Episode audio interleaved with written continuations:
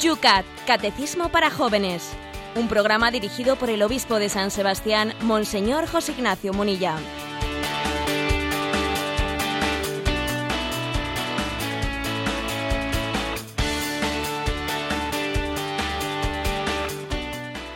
Buenos días, querida familia de Radio María. Comenzamos un día más este espacio de radio, el Yucat Queremos acompañarte todos los días, te encuentres donde te encuentres, camino de tu trabajo, de tus estudios en recta final. ¿eh? Algunos ya han terminado que se están preparando para la selectividad para todos esos sufridores estudiantes, que este sea también su momento no solo de descanso, sino de compañía y de formación. En un formato queremos hacerlo desenfadado, dar la doctrina de siempre de la Iglesia en ese formato juvenil que tiene el Yucat para todos vosotros. En un día pues que se amanece más que nublado en San Sebastián con 14 grados. Por Madrid, Yolanda, buenos días. Buenos días, aquí tenemos los cielos despejados, 10 grados. Y así hoy además, hoy jueves, todos los jueves ya lo sabéis, tienen una gran carga eucarística, jueves sacerdotal. Pero es que hoy lo es especial, ¿verdad, José Ignacio? Buenos días. Pues sí, hoy es un jueves muy especial en el que la Iglesia celebra una, una fiesta litúrgica que tiene como nombre Jesucristo, sumo y eterno sacerdote. Es el jueves posterior al domingo de Pentecostés y en esta fiesta litúrgica, que especialmente fue un obispo, un obispo valenciano, Monseñor La Higuera, pues el que fue un poco, digamos, el, mentor, el gestor de esta fiesta litúrgica, que hoy por hoy, como fiesta, se celebra únicamente en España, pero, pero que tiene la vocación de poderse extender ¿no? a, otros, a otros lugares, a otros lugares, vamos, a toda la Iglesia Universal. Yo creo que si Dios quiere veremos cómo esta fiesta litúrgica se, se va extendiendo ¿no? a toda la liturgia universal. Subraya pues un aspecto eh, de, la, de la figura de Jesucristo que es la carta a los hebreos, una, de las cartas del Nuevo Testamento de la que la subraya especialmente.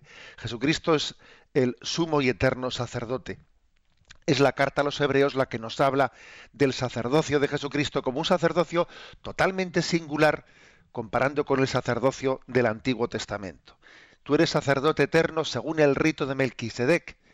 Es decir, el sacerdocio de Cristo no es un sacerdocio por herencia, eh, recibido por la herencia de la carne, sino un don de Dios. Cristo es sacramento del Padre, Cristo está transmitiendo al mundo el don del sacerdocio como el sacramento de Cristo, el cual a su vez es sacramento del Padre. Oremos por los sacerdotes, por su santificación, por las nuevas vocaciones. Necesitamos más sacerdotes y necesitamos sacerdotes santos. Este es un SOS que lanzamos desde este programa de Radio María. Oremos por ello en este día tan especial de Jesucristo, sumo y eterno sacerdote.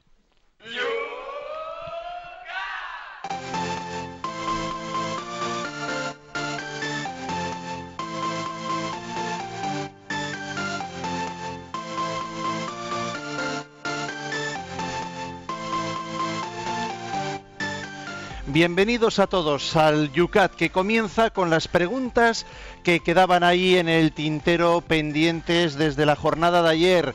Desde aquí un saludo a todos los alumnos de María Auxiliadora de ese colegio donde ayer realizábamos en directo este programa. A los alumnos, a su profesorado, a los salesianos, a todos ellos, a la familia salesiana, nuestro saludo más cariñoso después de la preciosa jornada que ayer vivimos con ellos.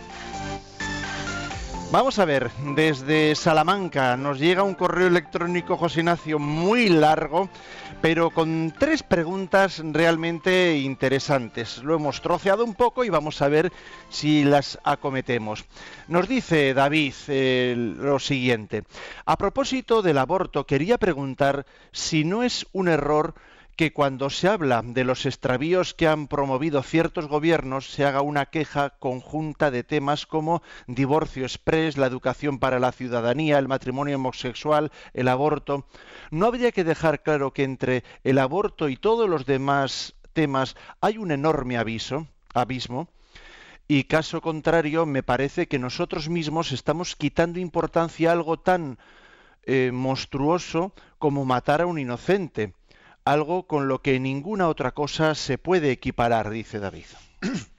Sí, le entiendo David, ¿eh? y tiene razón, aunque también eh, pues hay, que, hay que contextualizar las cosas. Obviamente, la gravedad del aborto, objetivamente hablando, pues es muy distinta de, la gravedad del divorcio, es muy distinta de la gravedad de la anticoncepción, por ejemplo. O sea, en la anticoncepción no cabe decir ¿no? que haya pues un, asesinato, pero en el aborto sí, o sea que hay un salto, un salto muy grande, ¿no? Por eso tiene el razón que de que hay que mm, subrayar la especial gravedad, ¿no? del aborto entre todos los desvaríos eh, que, que, están aconteciendo entre nosotros. Pero al mismo tiempo también creo que creo que hay que subrayar dos cosas. En primer lugar, que hay una lógica de la cultura de la muerte hay una lógica de la cultura de la muerte en la que de una cosa se deriva, se tiende a derivar la otra. ¿eh? Es que es una lógica. ¿eh? Cuando la afectividad y la sexualidad y, la procreación no, no, están integradas, bueno, pues ocurren muchas cosas, ¿no? Me acuerdo que, que comentaba, que comentaba una frase de Jérôme Lejeune, mm, que el cardenal Trujillo también hacía suya en esa famosa frase que dice, bueno, pues eh, la anticoncepción eh, la anticoncepción es, es hacer el amor sin hacer el niño. Y la fecundación, la fecundación in vitro es hacer el niño sin hacer el amor. ¿eh? Y el, aborto es deshacer la vida. Y la pornografía es deshacer el amor. Es decir, en, en, esa famosa expresión veía un poco la lógica, la lógica, claro que es, claro que es digamos, objetivamente muy distinto que se haya matado un inocente que no se haya matado, pero hay una lógica. Por ejemplo, de la anticoncepción hay una lógica al aborto. Es muy difícil que alguien caiga en el aborto si no ha comenzado por la lógica de la anticoncepción. Vamos, no me imagino ¿eh? alguien que jamás haya, eh, haya sido cómplice del pecado de la anticoncepción directamente ser cómplice del pecado del aborto. ¿eh? O sea que también tiene razón David, pero creo que la Iglesia tiene que ejercer la pedagogía de ver cómo hay una concatenación en la degeneración de los valores. También, David, sobre el aborto. ¿No habría que solicitar a los poderes públicos que realmente apoyaran a las mujeres en riesgo de aborto? Me refiero a que todavía no he visto en ningún gobernante que legisle cosas sencillas y de verdad comprometidas de este tipo. Si una mujer va a tener un niño con síndrome de Down, que sepa que va a tener ayudas económicas directas para hacer frente a los numerosos gastos que sin duda se le van a venir encima. Vamos a ver, ha existido la llamada la, una ¿cómo se llama este nombre? Que no recuerdo, la legislación eh, popular, ¿eh? una iniciativa ah, legislativa eso, popular. iniciativa legislativa popular que no me venía el nombre, eh, llevada a cabo por Red Madre, para que se ha presentado en muchísimos eh, eh, gobiernos autonómicos, pues para mm, poner, poner en marcha, para proponer una, pues una, una, serie de batería, ¿no? Una batería de iniciativas en este orden, en este sentido que propone David. ¿eh? Entonces, en, casi todos los parlamentos autonómicos, eh, Red Madre llevó a cabo esa iniciativa leg legislativa popular, recogiendo, sabéis que es una, es una fórmula de llevar al Parlamento eh, pues una, una, una, iniciativa legislativa sin que la presente un partido político pues por una serie de un número de firmas mínimo que se, eh, que se tienen que recoger desde los ciudadanos. Y fue muy curioso ver, por cierto, cómo eh, pues algunos partidos políticos, mm, vamos, voy, voy, a, voy a ser claro, es, allí se vio, se escenificó claramente como el Partido Socialista una y otra vez en un lugar y en otro lugar, en todos los parlamentos, votó en contra de medidas de apoyo a las madres gestantes, de medidas de apoyo a las madres gestantes para que puedan de esa manera eh, pues llevar a cabo su, su, maternidad, ¿no? Una y otra vez, vamos a ser claros, eh, hubo partidos, como ha puesto el caso, ¿no? del Partido Socialista que votaron en contra, no ya, eh, no ya en contra de que no, de que se prohíba el aborto, no, no, no, en contra de que se apoye eh, la, la, maternidad de la mujer. Estos son cosas que, que quedan para los anales de la historia, ¿eh? porque en el fondo, fijaros bien, no es que estemos, ¿eh? como se dice, yo no, yo es que estoy, estoy a favor de que cada uno elija, que, que, que, se elija voluntariamente, ¿no? que a nadie se le prohíba, sí, sí, y, y, a ti y tú votas en contra de una iniciativa que tiende a apoyar, a apoyar, a dar recursos a la mujer que y encima no cabe no cabe decir que es que no hay dinero porque los recursos no no porque las iniciativas legislativas populares llegaron a los parlamentos eh, eh, autonómicos cuando no había crisis económica. Luego no cabe decir que se votase en contra porque no había recursos. Y termina su correo David con una cuestión sobre las drogas. Dice a pesar de que el artículo 389 del Yucat incluye entre las drogas legales el tabaco, en el programa se ha hablado de heroína, porros, alcohol, pero creo que no se ha mencionado el tabaco. Me ha parecido ver cierta laxitud al respecto, nos dice. ¿No habría que dejar esto más claro? De todo corazón, muchas gracias por vuestra labor. Me hace mucho bien. Dios os bendiga. David, desde Salamanca. Bueno, es verdad que pasamos un poco por encima ¿eh? de ello. Vamos a ver, eh, lógicamente, entre las drogas hay también una graduación. ¿eh? Hay una graduación. ¿Es lo mismo el tabaco que los porros? No, no es lo mismo. No es lo mismo, pues porque los porros, la marihuana, pues atenta muy mucho más gravemente contra las propias neuronas. Ayer me decía, en concreto, pues un, un salesiano con el que compartimos ese día en ese eh, centro de María Auxiliadora, me decía un salesiano de cómo, eh, pues en los ambientes, en los ambientes jóvenes que, son consumidores de, de, la marihuana, pues existe verdaderamente, no, pues una dificultad muy grande de, de razonamiento, etcétera, qué gran daño, eh, daño se causa a sí mismo los consumidores de, de, marihuana. Entonces, digamos que existe una graduación. Ahora, digámoslo claramente, aunque el tabaco no, no hace ese daño psicológico, ¿no? que de, matar las neuronas, etcétera, que hace el, hace otro tipo de daños. O sea, todos somos conscientes de que la salud está seriamente comprometida, ¿no? La salud, eh, pues, a la hora de, especialmente los temas respiratorios, las posibilidades de cánceres, etcétera, entonces, aunque, y bueno, y también hay una cierta adicción con el tema de la, de la nicotina. Con lo cual sí, sí que cabe decir que, el tabaco pues es, es una droga, aunque sea dentro de una graduación en el, en el primero de los estadios. ¿no? Y a diferencia del, del alcohol, porque yo, yo creo que no cabe decir que el alcohol sea, que el vino sea una droga, no, el vino no es una droga. En el caso del, en el caso del, del vino o el caso del alcohol, pues eh, la droga está en, en su abuso. ¿eh? Pero es que en el caso del tabaco hay que decir que desde el primer momento, desde, desde un consumo mm, pequeño también, hay una, una así como el vino eh, cabe perfectamente entenderlo dentro de dentro de una cultura de alimentación en el vino hay una alimentación del hombre igual que el pan, el vino alimenta al hombre, vamos, eso en el caso del tabaco no cabe, eh, no cabe afirmar tal cosa, ¿no? Con lo cual la verdad es que es cierto que, el Yucat afirma explícitamente, ¿no? Eh, pone, habla del tabaco eh, dentro de, ese nivel de, adicciones y, como dice aquí David, no, nos vamos a escaquear por, las, por la exitud de pasar sobre puntillas encima de ello, porque es que lo dice y obviamente hay razones para afirmarlo. Jesús Ignacio nos dice, yo, seguimos con la sesión de cine de ayer, yo creo que este hombre ha visto la de Martin Sin, el The Way, el camino. Mi sueño es que mis cenizas, después de un gozoso funeral cristiano, sean depositadas, no arrojadas, en un tramo del camino de Santiago y confundidas con la tierra del camino.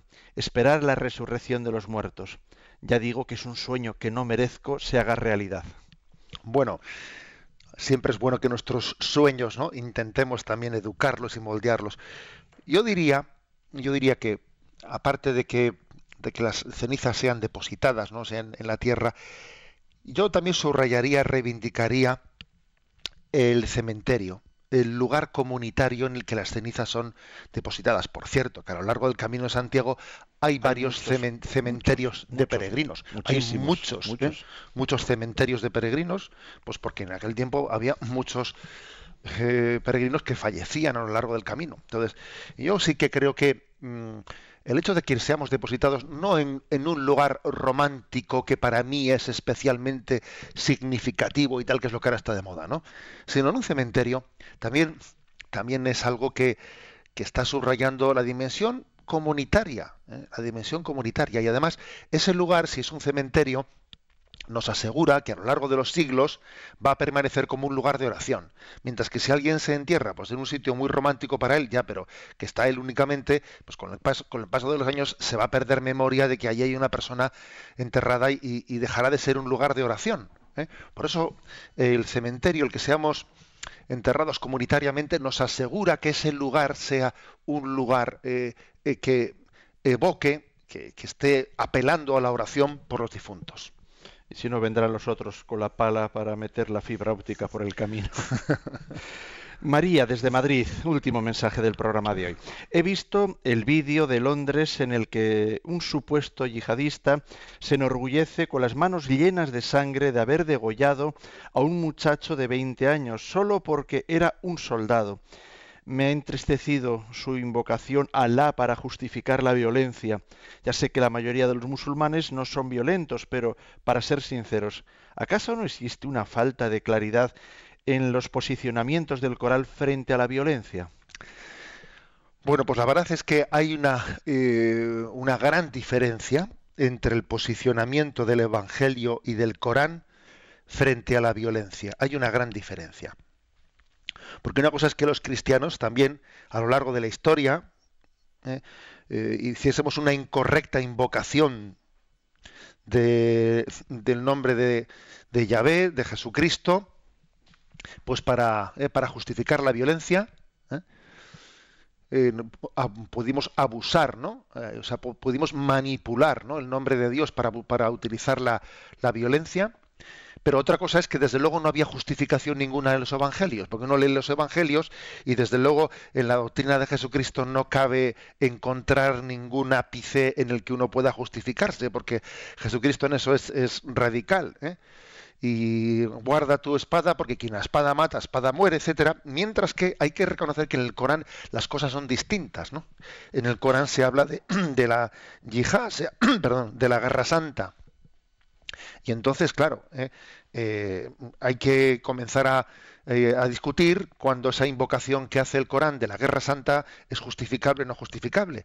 también en el Corán se habla de, determinadas prácticas como la amputación de las manos, etcétera, aquellos que han sido encontrados robando, etcétera. Entonces, el hecho de que haya una legislación coránica que justifique las amputaciones o que justifique eh, la Guerra Santa, hace que, ciertamente eh, eh, existe un gran reto en el mundo del Islam para, pues para hacer una exégesis muy, muy seria y muy profunda que quite, ¿no?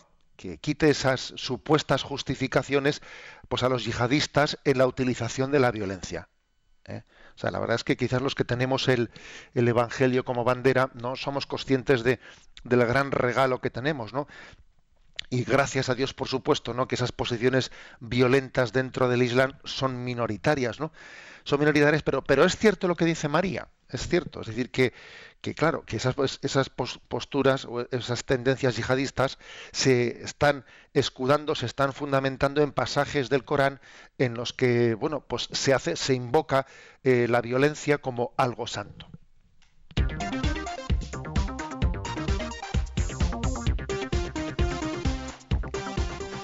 Son las 8 y 19 minutos, 7 y 19 minutos en las Islas Canarias. Vamos con el primer tema del programa de hoy.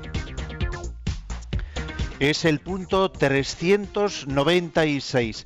¿Qué actitud tiene un cristiano ante la ira? San Pablo dice, si os indignáis, no lleguéis a pecar, que el sol no se ponga sobre vuestra ira. La ira o cólera es en primer lugar un afecto natural, como reacción a una injusticia experimentada. Pero cuando la cólera se convierte en odio y se condena y perdón, y se desea el mal del prójimo, lo que es un sentimiento natural se convierte en una falta grave contra la caridad. Toda ira incontrolada, especialmente el deseo de venganza, está dirigida contra la paz y altera la tranquilidad del orden. Bueno, pues interesante la forma que tiene aquí el Yucat de hablar de la ira, ¿no? Em, que es un, pues un pecado, uno de los pecados capitales. ¿eh? Eh, uno de los pecados capitales que sin duda alguna está en la raíz de muchísimos sufrimientos, en la raíz de, muchísimas situaciones de injusticia y de violencia, la ira.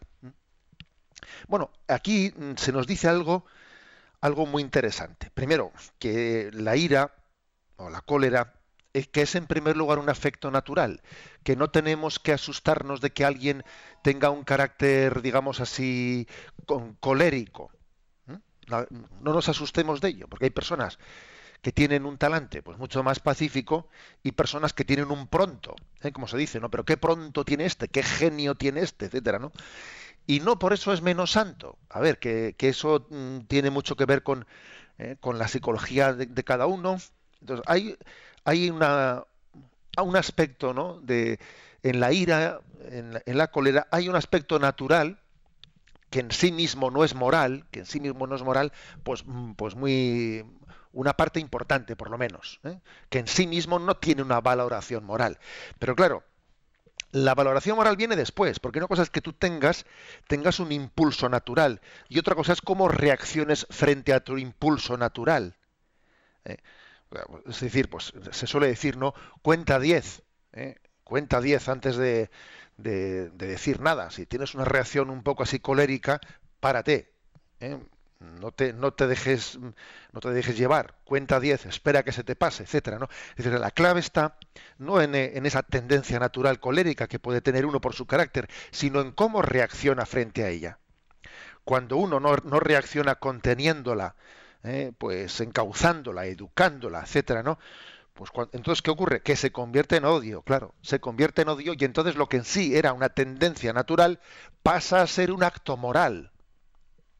Pasa a ser un acto moral con todas las consecuencias del que tú eres responsable. Porque en vez, de en vez de contenerlo, en vez de frenarlo, en vez de tal, pues tú lo que has hecho ha sido asumirlo, hacerlo tuyo, ala, y dale caña, ¿no? Le has dado bandera de justificación. Y entonces, claro, el sentimiento natural se convierte en una falta grave contra la caridad. O sea que mm, no es cierto, no es cierto que el hombre sea eh, un animal eh, que sea movido por los instintos y no tenga capacidad ¿no? de educar y conducir su instintividad. No es cierto. El hombre tiene una razón y el hombre tiene una voluntad y entonces tiene que, lógicamente, la razón y la voluntad tienen que gobernar ¿eh? sus reacciones instintivas. ¿eh? Y, en eso nos tenemos que, prodigar. Existe una tarea interior de ser dueños de nosotros mismos. Y, y, claro, ser dueño de ti mismo supone que haya una batalla. Eh, un consejo aquí que da San Pablo en ese texto que recoge el Yucat de Efesios 4:26. Dice, que el sol no se ponga sobre vuestra ira. ¿Qué significa esto de que el sol no se ponga sobre vuestra ira? Pues es una expresión muy interesante, muy pedagógica. ¿eh? Que el sol no se ponga sobre vuestra ira quiere decir, mira, no te vayas a la cama por la noche si has tenido un estallido colérico con alguien, no te vayas a la cama sin hacer las paces. ¿eh? Porque es que si te vas a la cama habiendo tenido un estallido de ira y entonces tú eh, dejas pasar un día y dejas pasar otro día, le estás justificando lo que ha sido un impulso primero, lo que ha sido un pronto, un primer impulso, al, al, no rectificarlo inmediatamente, ¿no? Al no decir en poco tiempo, mira, perdona que me he pasado, entonces ya le estás dando una carta de ciudadanía, porque luego ahí ya suele ocurrir, cuando uno no se no rectifica rápidamente, enseguida viene aquello de que a lo hecho pecho, y entonces yo ya me empiezo a justificar, y entonces yo ya tengo, como ya lo he hecho y, no, y además no lo he rectificado inmediatamente, ya tengo que estarme justificando, ¿eh? porque, porque me falta humildad. ¿eh? Por eso fijaros el, el, consejo de San Pablo, ¿eh? que el sol no se ponga sobre vuestra ira. Y ahora permitidme un consejo a los oyentes. Pues imaginaros, por ejemplo, hoy en día eh, que a veces utilizamos mal los SMS y los WhatsApp y cosas por el estilo, ¿no? Pues deberíamos de aprenderlos a utilizar bien. Por ejemplo, cuando alguien ha tenido su pequeño estallido de cólera, lo que sea, utilizar el WhatsApp, el SMS, para decir, perdón que me he pasado perdona mi, estallido, perdona. O sea, la verdad es que eso es importantísimo. Yo creo que sería una de las mejores utilizaciones que podemos hacer del SMS o del WhatsApp. Bueno, que mira, un estallido, un estallido, dependiendo incluso del carácter que tengan algunas personas, es que puede ser muy, digamos, eh, no voy a justificarlo, ¿eh? pero puede ser muy, digamos, cuasi incontrolable, ¿no? Digo cuasi, porque también hay formas de controlar nuestros estallidos. Pero claro, lo peor, lo peor es casi es tu reacción a posteriori. En tu reacción a posteriori casi se juega más. ¿eh? El que tú eh, dejes pasar tiempo, con lo cual te estás justificando, estás dejando que... En, cada uno tiene que santificarse toreando su propia psicología. Y quien tiene un carácter colérico, pues obviamente eso le va a dar guerra y va a ser objeto de, una lucha interior importante. ¿eh? Porque esa falta de autocontrol que tiene le puede hacer sufrir. Pero es su batalla, es el lugar, es el escenario, es el campo de batalla, ¿no? En el que el Señor quiere que se santifique, luego, luego aplicarse a ello. Y es muy importante la humildad en este campo. Es muy importante la, humildad, porque bueno, pues a la persona colérica que desde luego será difícil que alcance el ser dueño de sus primeras reacciones así, ¿no? Así a la primera de cambio, pues para que pueda llegar a alcanzar ese dominio interior, será muy importante que vaya creciendo en humildad, ¿no? Para que tenga un reconocimiento, pues espontáneo ¿eh? y no ¿eh? y no costoso, ¿no? Y no costoso de, las, de sus meteduras de pata.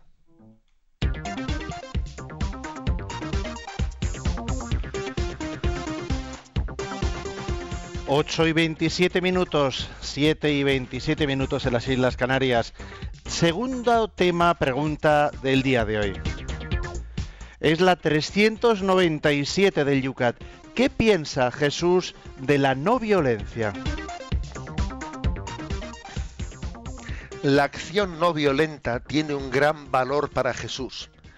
Él dice a sus discípulos, no hagáis frente al que os agravia al contrario, si uno te abofetea en la mejilla derecha, preséntale la otra.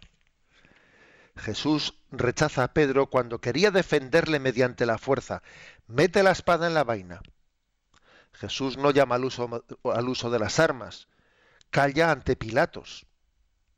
Su camino es ponerse en el lado de las víctimas, subir a la cruz, redimir al mundo mediante el amor, y llamar bienaventurados a los que buscan la paz. Por eso la Iglesia también respeta a las personas que por motivos de conciencia rehusan el empleo de las armas, pero se pone de otro lado al servicio, pero se ponen de otro modo al servicio de la comunidad. Bueno, vamos a ver eh, temas interesantes, como siempre. Eh, la actitud de Jesucristo ante la violencia, ¿no? No hagáis frente al que os agravia no hagáis frente, o sea, no, no devolváis al mal con el mal. Eh, a la violencia hay que desarmarla. Hay que desarmarla dejándola fuera de juego. ¿Sabéis cómo ocurre en el fútbol, no? Que hay algunas estrategias con que, que si no mal recuerdo fue Cruyff y, al, que carrocilla soy yo, hablando de Cruyff en vez de Mourinho. Bueno, pues allí recuerdo que fue Cruyff que, el que metió aquella estrategia de, de dejar eh, fuera de juego a los delanteros, ¿no? Retirarte y dejarlos fuera de juego, anda, bueno, y aunque les pasasen el balón ya no ya no, valía su gol porque les habían dejado retirándose la, la defensa rápidamente, la habían dejado fuera de juego. Eso mismo es nuestra estrategia con respecto a la violencia, dejarla fuera de juego. ¿Mm?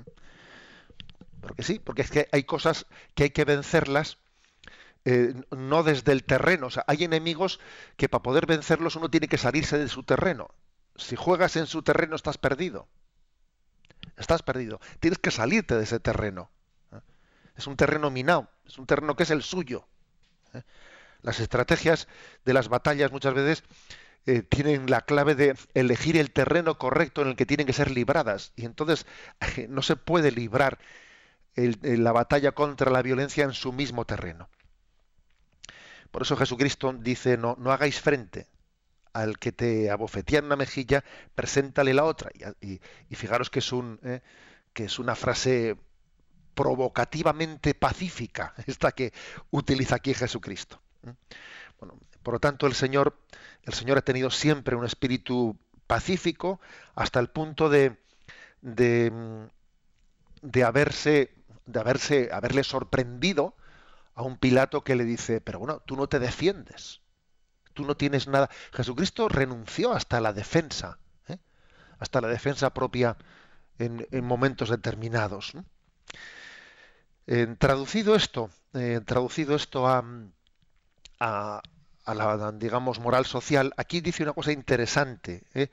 el, Yucat, y es que, bueno, que la Iglesia respeta a las personas que por motivo de conciencia hacen, eh, hacen eh, la objeción de conciencia de no querer coger armas. Ojo, no es que la Iglesia condene, eh, condene, porque después vamos a hablar de esto, ¿no? Condene la profesión militar, etcétera. No, no.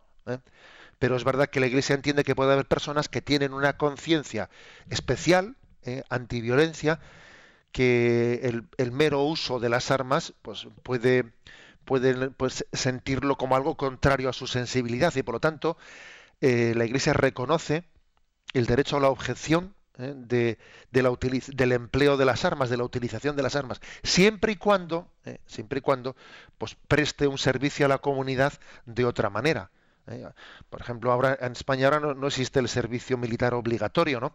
Pero cuando existió el servicio militar obligatorio, la Iglesia siempre se pronunció pues en contra de la insumisión, pero sí a favor de, ¿eh? de la objeción de conciencia y del servicio social sustitutorio. Es decir, que si alguien por sensibilidad pacífica dice no, yo no, no, no creo, o sea, no debo, no, no, no siento, ¿no? O sea, siento una llamada a no coger las armas. Tiene derecho a ello. Tiene derecho, pero lógicamente habrá que buscar otro servicio social sustitutorio en el que sirva a la sociedad de otra manera. ¿eh? Pero mm, el hecho de que haya habido algunas personas que hayan recibido también una, una llamada muy especial, ¿eh? muy especial a, a, a cuestionar, a criticar ¿no? el uso de las armas, bueno, pues es, sin duda alguna, eh, es una vocación, puede ser un carisma especial, un carisma especial que han recibido, que es como un toque de atención sobre el abuso, ¿eh? sobre el abuso tan grande que existe en el uso de las armas en el conjunto de la sociedad.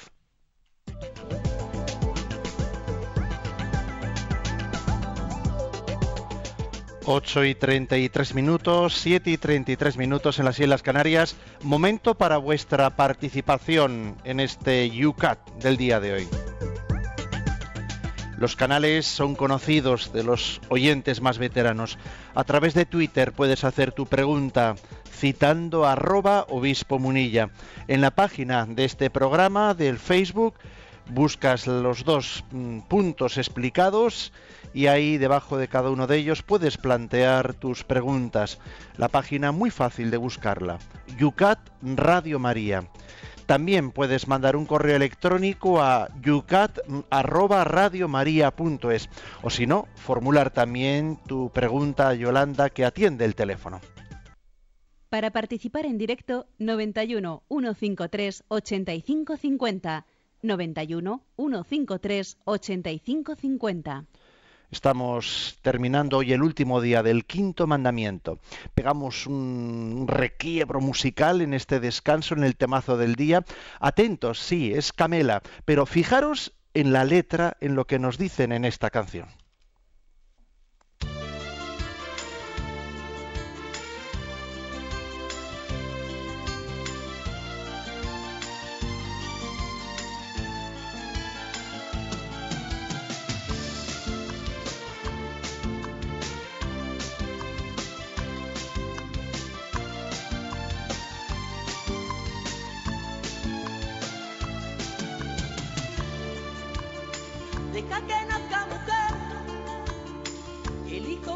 dentro. Deja que vea la luna y que oiga soplar el viento. Tiene derecho a la vida, la que no está votando. Tiene derecho a ser hombre y tú se lo estás quitando.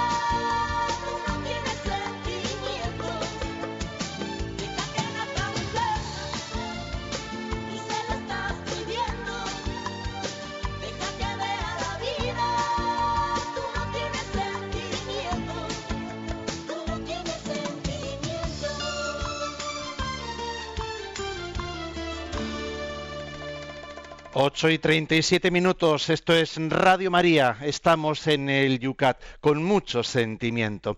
Queremos, hoy hay muchos temas que nos están aquí bombardeando, veo que el tema de la violencia es de máxima actualidad y también ha suscitado muchas preguntas, a ver si recogemos algunas hoy y si no, pues quedarán también para el arranque del programa de mañana. José Luis nos plantea, José Ignacio, hablabas ahora mismo de esos mensajes, de esos WhatsApps, SMS. Él nos dice que también son causa, hablabas de solución, ¿no? él dice, son causa también de muchos conflictos. Sí, sí, porque eh, la combinación entre impulsividad, tendencia colérica y tener al lado tuyo, pues un, eh, pues un SMS, un móvil, eh, en el que mandas inmediatamente un SMS, un WhatsApp, es una combinación muy peligrosa. Porque uno puede desde el momento colérico enviar una cosa que al cabo de un minuto se ha arrepentido de ella, pero ya la ha montado, ya la ha liado. Yo creo que deberíamos de tomar un compromiso, si me permite los jóvenes que me escuchan, un compromiso que es el siguiente.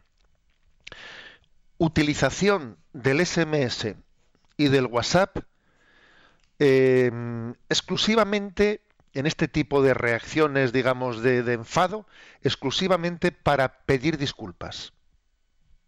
Para pedir disculpas por algo que, que hemos tenido un roce, tal, tal, uno después se va a casa y pide disculpas por el WhatsApp, por ejemplo, ¿no? Pero compromiso de no utilizar nunca el WhatsApp y el SMS para lanzar un dardo. Si tenemos que hacer una corrección seria, si tenemos un día que poner, llamar la atención a alguien, no hacerlo nunca por SMS o por WhatsApp. No, hacerlo personalmente cara a cara y con madurez. ¿eh? Pero la verdad es que eh, yo creo que si tomásemos ese compromiso de utilización del SMS y WhatsApp, sí para pedir disculpas, no para lanzar el dardo, ¿eh? yo creo que nos podíamos evitar muchísimos sufrimientos. A ver, en Facebook, Darío nos dice, buenos días, monseñor, mire usted, hace mucho tiempo que dejé de renegar, ya que era demasiado violento.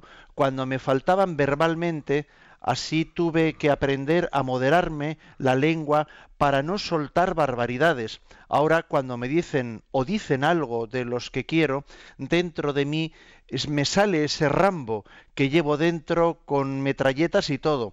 Todo se genera en mi mente, pero al abro, no abro mi boca y me salen palabras después de respeto, de corrección, me salen palabras amables que hagan entender el error de esa persona.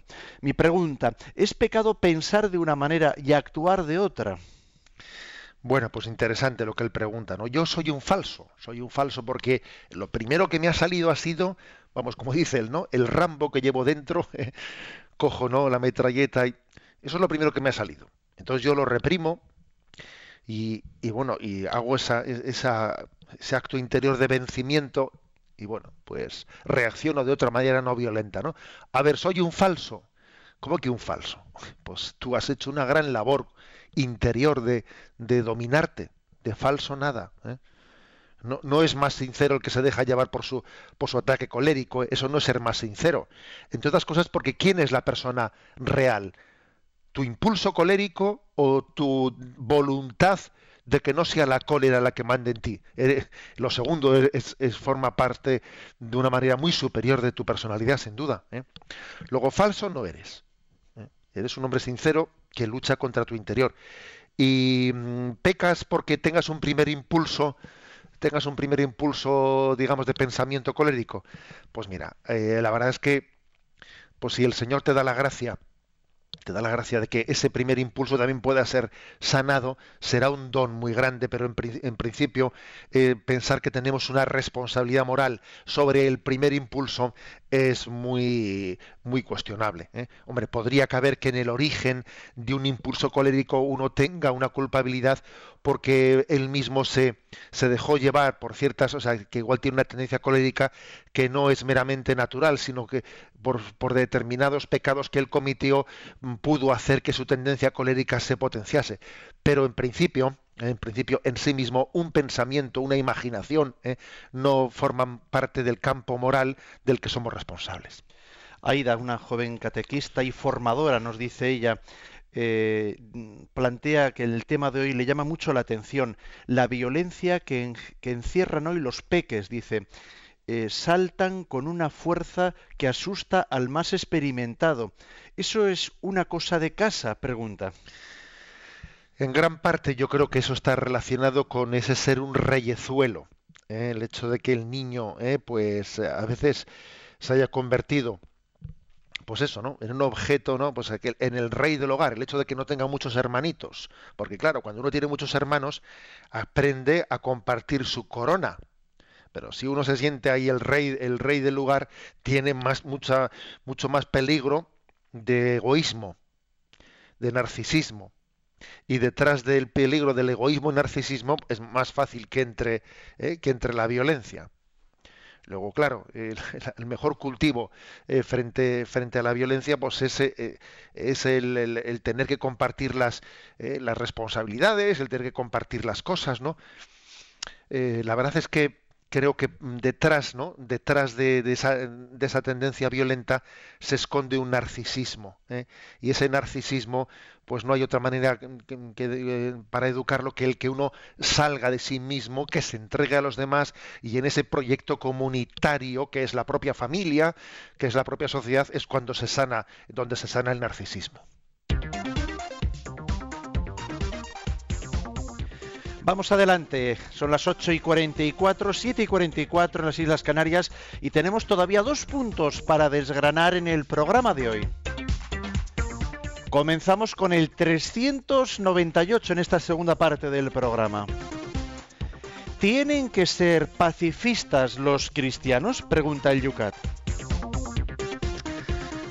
La Iglesia lucha por la paz pero no sostiene un pacifismo radical, pues no se puede privar ni al individuo ni a los estados y comunidades del derecho fundamental a la legítima defensa, ni a la defensa mediante las armas.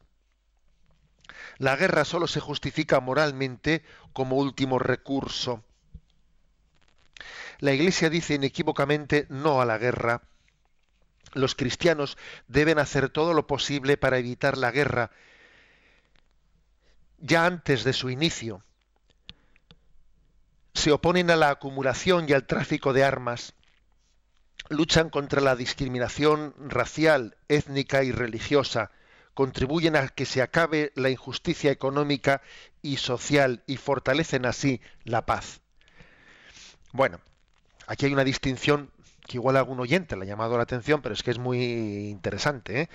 La Iglesia es pacífica, lucha por la paz, pero no se, no se alinea, no sostiene un eh, pacifismo radical. No, son dos cosas distintas. El pacifismo radical como ideología no es cristiano. No es cristiano. ¿eh? Porque es curioso, ¿no? Fijaros que en la historia de la Iglesia ha habido pues grandes abanderados del espíritu pacífico, ¿no? Como el propio San Francisco de Asís, etcétera, pero nada que ver con la ideología pacifista radical. ¿eh? El pacifismo radical, bueno, pues es que curiosamente, ¿eh? curiosamente eh, está pretendiendo, ¿no? Pues mm, presentar un ideal de sociedad, un tanto romántica, ¿no? en el que no, en el que no, un poco ligada también con una imagen anárquica del mundo, es como si el mundo no necesitase, ¿no? por ser gobernado, como si el mundo no necesitase también ni siquiera unas fuerzas armadas, como si no necesitásemos unos cuerpos policiales, como si no eh, como si no existiese un derecho a la legítima defensa frente bueno, y luego resulta que ese pacifismo radical, pues eh, tú fíjate, justifica el aborto y un montón de abusos, o sea, es una gran contradicción. Es un pacifismo eh, ideológico que no nace de una auténtica valoración eh, del don de la vida, sino es casi una ideología, no, no, sin casi, vamos, es una ideología. Luego, pacíficos sí, y pacifistas en el sentido ideológico, pues no, no. No porque, como decíamos, pues es que la sociedad a la hora de organizarse, pues tiene también que prever una serie de situaciones. ¿eh? Y los cuerpos policiales, pues eh, son absolutamente eh, dignos y santos y bendecidos y bendecibles. Y cuando en el Evangelio, por ejemplo, aparecen los soldados, ¿no? Y se presentan allí en el río Jordán, y entonces le preguntan a, a Juan Bautista, ¿qué tenemos que hacer ¿no? para convertirnos? ¿Eh? Así como los recaudadores de impuestos, ¿no? Les dice, eh, les dice Juan Bautista, no, no, pues abuséis, ¿no? O sea, no pidáis más dinero que el, que el exigido. A los soldados les dice, no abuséis de vuestra fuerza. Pero no les dice, fijaros bien, no les dice, abandonad el ejército. No. E incluso si en los primeros siglos los cristianos eh, hicieron objeción en momentos determinados de, conciencia y se negaron a servir ¿no? en el ejército del César, a formar parte del ejército del César, no fue tanto por este motivo, por este motivo, digamos, pacifista, sino porque, claro, servir el ejército del César era, pues en primer lugar, tener que eh, hacer casi un acto de idolatría al César, porque en el ejército se proclamaba hasta la conversión de, del, del imperio romano existió pues un paganismo en el que se le, se le adoraba, ¿eh? se le adoraba, se le ofrecía incienso al César y los, y los cristianos se negaban a servir en ese ejército al que al César se le, se le daba una consideración divina. Pero fijaros, no, no es que objetasen por, por el motivo de que el ser cristiano les impedía coger unas armas, no. También es cierto que otro motivo por el que un cristiano puede objetar es el que esté en un ejército que esté utilizando ¿eh? pues el, uso, de la, el uso de la, de la, fuerza no de una manera legítima para defender una sociedad, sino de una manera ilegítima para abusar y de una manera ofensiva, no, no, no defensiva. Eso también es cierto, que existe esa posibilidad de esa posibilidad o deber, ¿eh? incluso o deber moral de ejercer una objeción de conciencia cuando el uso de el uso de las armas pues no es en legítima defensa sino que es un abuso un abuso de poder. Pero como digo en sí mismo considerado existe ese, ese matiz importante. Los cristianos sí somos pacíficos. No no nos, no nos identificamos sin embargo con esa bandera del pacifismo ideológico que también existe en nuestros días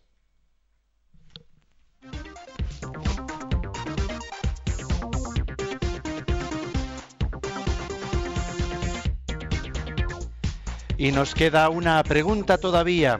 Cuando son las 8 y 50 minutos, 7 y 50 minutos en las Islas Canarias. La última del día de hoy, jueves de Jesucristo, sumo y eterno sacerdote, dice así, es la 399. ¿Cuándo está permitido el empleo de la fuerza militar? El empleo de la fuerza militar solo es posible en caso extremo de necesidad. Para una guerra justa se requieren las siguientes condiciones. Primero, eh, constancia cierta de la gravedad de la agresión. Segundo, que sea la única y última posibilidad de defensa. Tercero, condiciones serias de éxito. Cuarto, proporcionalidad de los medios empleados.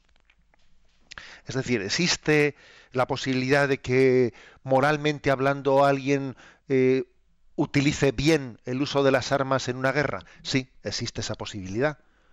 Eh, pues por ejemplo, cuando Hitler invade Francia, los franceses tienen un derecho moral legítimo de defenderse frente a esa injusta, claro que lo tienen. Que por lo tanto no, no confundamos nuestro espíritu pacífico con una ideología pacifista. No. Existe también un derecho, incluso deber, de legítima defensa. Ahora bien, ¿qué ocurre? Que las armas las carga el diablo, como dice el refrán, y en lo tocante a la guerra uno sabe cuándo empieza y, no sabe cuándo termina.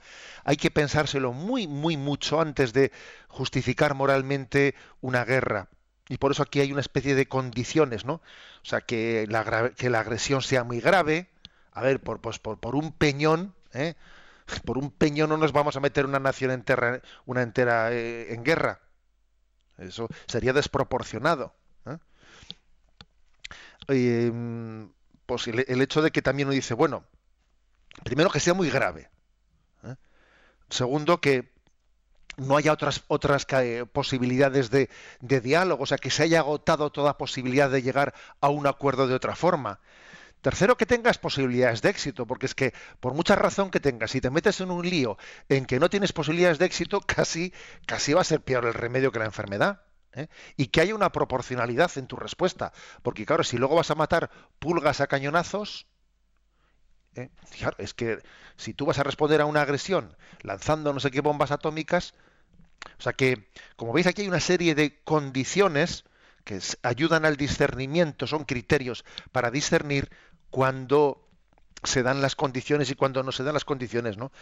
De la llamada eh, justificación de la guerra justa. Que lo de la guerra justa, a ver, es un término que yo entiendo que un poco nos eh, nos puede herir, un poco la sensibilidad. Quizás más que de guerra justa, habría que hablar de guerra justificable, ¿no? Justificable moralmente. Pero guerra justa, a ver, la verdad es que siempre en todas las guerras ocurren muchas injusticias. Entre otras cosas, por eso que dice el refrán, que cuando pelean los elefantes sufre la hierba. ¿eh? Y cuando se lucha entre los poderosos suelen ser los débiles los que mueren. Por eso lo de guerra justa, justa, madre mía. ¿eh? Más bien digamos cuando hay pues, causas y motivos que puedan justificar el derecho a una legítima, a una legítima defensa. Fijaros si las guerras no en sí conllevan una dinámica una dinámica mm, terrible, en el que al final son los humildes, ¿no? los que pagan el pato, que aquí el Yucat, en uno de sus comentarios laterales, nos da un dato que es tremendo.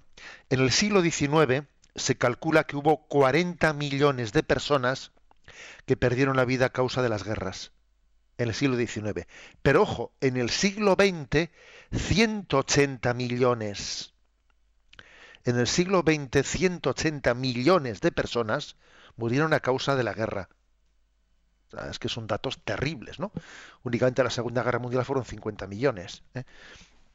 Por eso, por eso la guerra siempre tiene que ser el último recurso y tiene que ser únicamente puede ser justificable cuando es defensiva, ¿eh? cuando es defensiva habría que hacer el matiz, eh, el matiz de que, Juan Pablo II habló de las intervenciones humanitarias, que también se puede hacer, se debe de hacer intervenciones militares cuando son intervenciones humanitarias, pues, pues para evitar males mayores, ¿no? Por ejemplo, la comunidad internacional creo que tuvo una, pues un pecado de omisión muy grave cuando allí en Ruanda, Hutus y Tutsis, no sé, se, en un estallido de, de odio interracial, se degollaron unos a otros, pues sin que la comunidad internacional interviniese militarmente, había que intervenir, había que parar aquello, ¿no? O sea, también se puede pecar por no intervenir militarmente en determinadas situaciones. Como veis, pues, eh, el discernimiento hay que hacerlo, pues, con delicadeza, ¿eh? con delicadeza y buscando el bien, el bien común. ¿Eh? el bien común por encima, sobre todo, ¿no? de cualquier tendencia de deseo de poder, de deseo de dominio sobre los demás.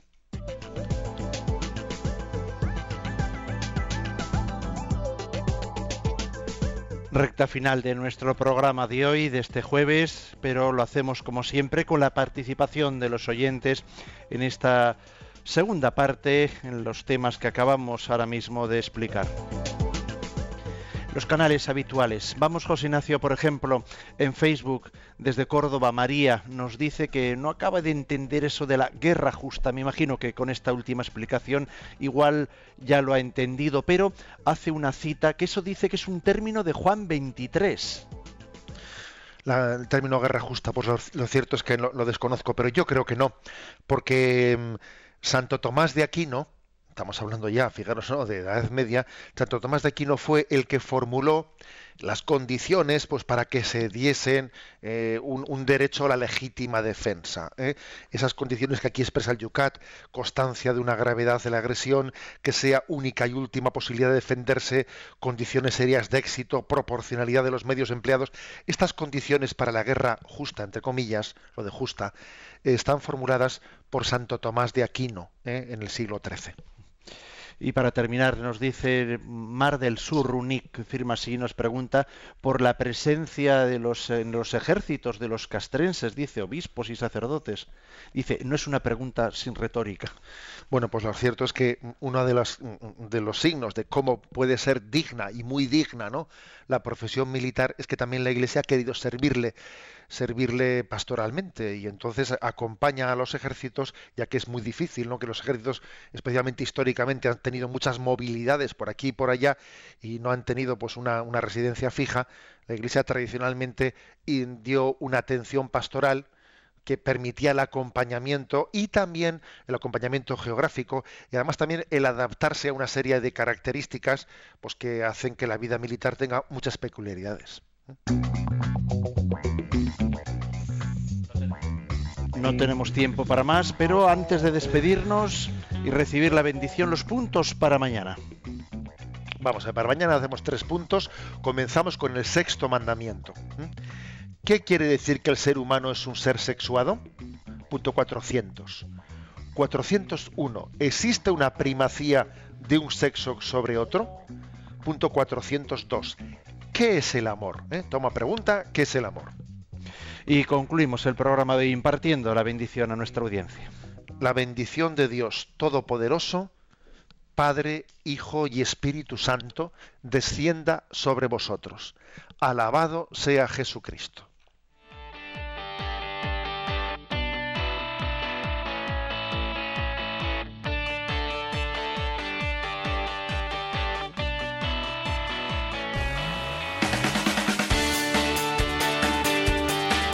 Y así finaliza en Radio María Yucat, un programa dirigido por el obispo de San Sebastián, Monseñor José Ignacio Monilla.